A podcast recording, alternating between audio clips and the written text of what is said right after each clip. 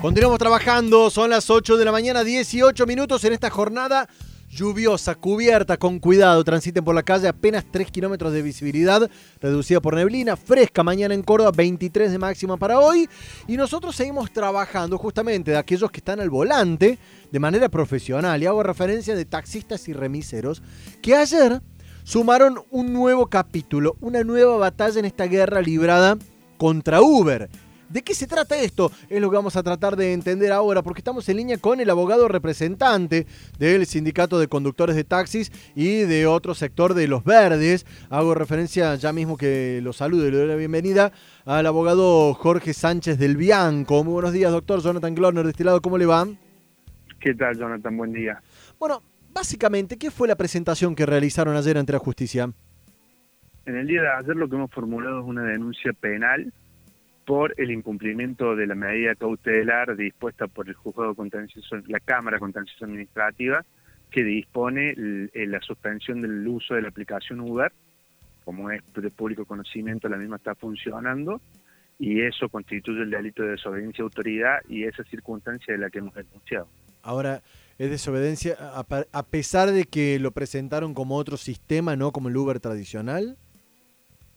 Eh, eh, acá hay, primero hay dos cuestiones, una administrativa que para ninguna de las dos modalidades en la que estaría funcionando como se habría presentado Uber eh, está habilitado legalmente. Eso no hace la denuncia penal, pero carece de la, de la reglamentación que, que, le da legalidad en el marco administrativo. Y en segundo lugar, la manda judicial prohíbe el uso de la aplicación. Eh, no especifica en qué modalidad, con lo cual lo que no puede funcionar es esa aplicación y el margen de ello, como es de público conocimiento, por más que lo hayan presentado de otra forma, en la práctica está funcionando como el Uber tradicional y eso constituye el delito de desobediencia. Ahora, esta demanda penal, digamos, es para que cesen las actividades básicamente.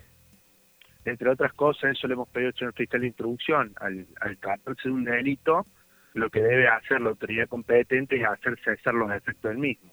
En este caso en particular, nosotros pedimos que arbitre los medios necesarios para hacer cesar esos efectos. Entendemos que la medida más correcta, más rápida y más adecuada sería eh, bloquear la aplicación, independientemente de, perdón, de un eventual decomiso de los vehículos que están siendo utilizados como instrumento de delito. O sea, tengo dos cuestiones. Eh, mencionaba recién bloquear la aplicación, digamos, que no se pueda descargar o que si uno la descarga no se pueda, no está habilitada para el uso en Córdoba.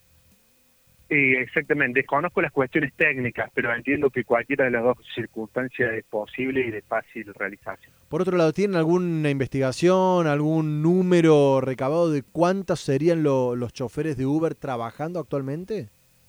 No, no contamos con esa información porque, entre otras cosas, es una cuestión que no se hace pública, lo que genera un marco de inseguridad también por circunstancias que se han hablado ya en numerosas ocasiones en cuanto a quiénes son los conductores, qué vehículos y demás, esa información no existe, pero sí vemos que en las redes sociales y en diversos medios de comunicación publican que lo han usado más de 250 mil usuarios, que esta función festejan el mes de uso, es decir, hay circunstancias que remarcan que claramente está funcionando. O sea, más de 200.000 usuarios en Córdoba lo han usado desde, digamos, el último mes aproximadamente.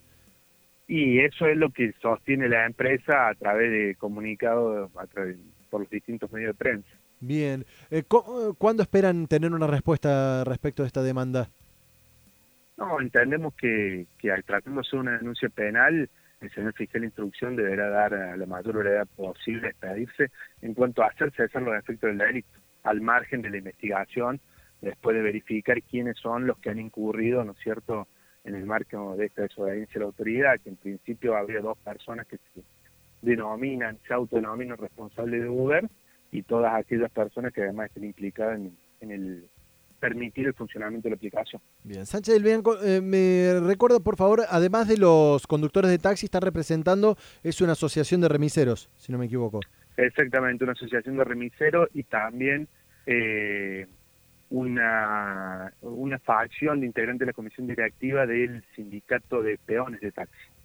Bien, ahí están los tres, digamos, representados en esta misma presentación. Tal cual.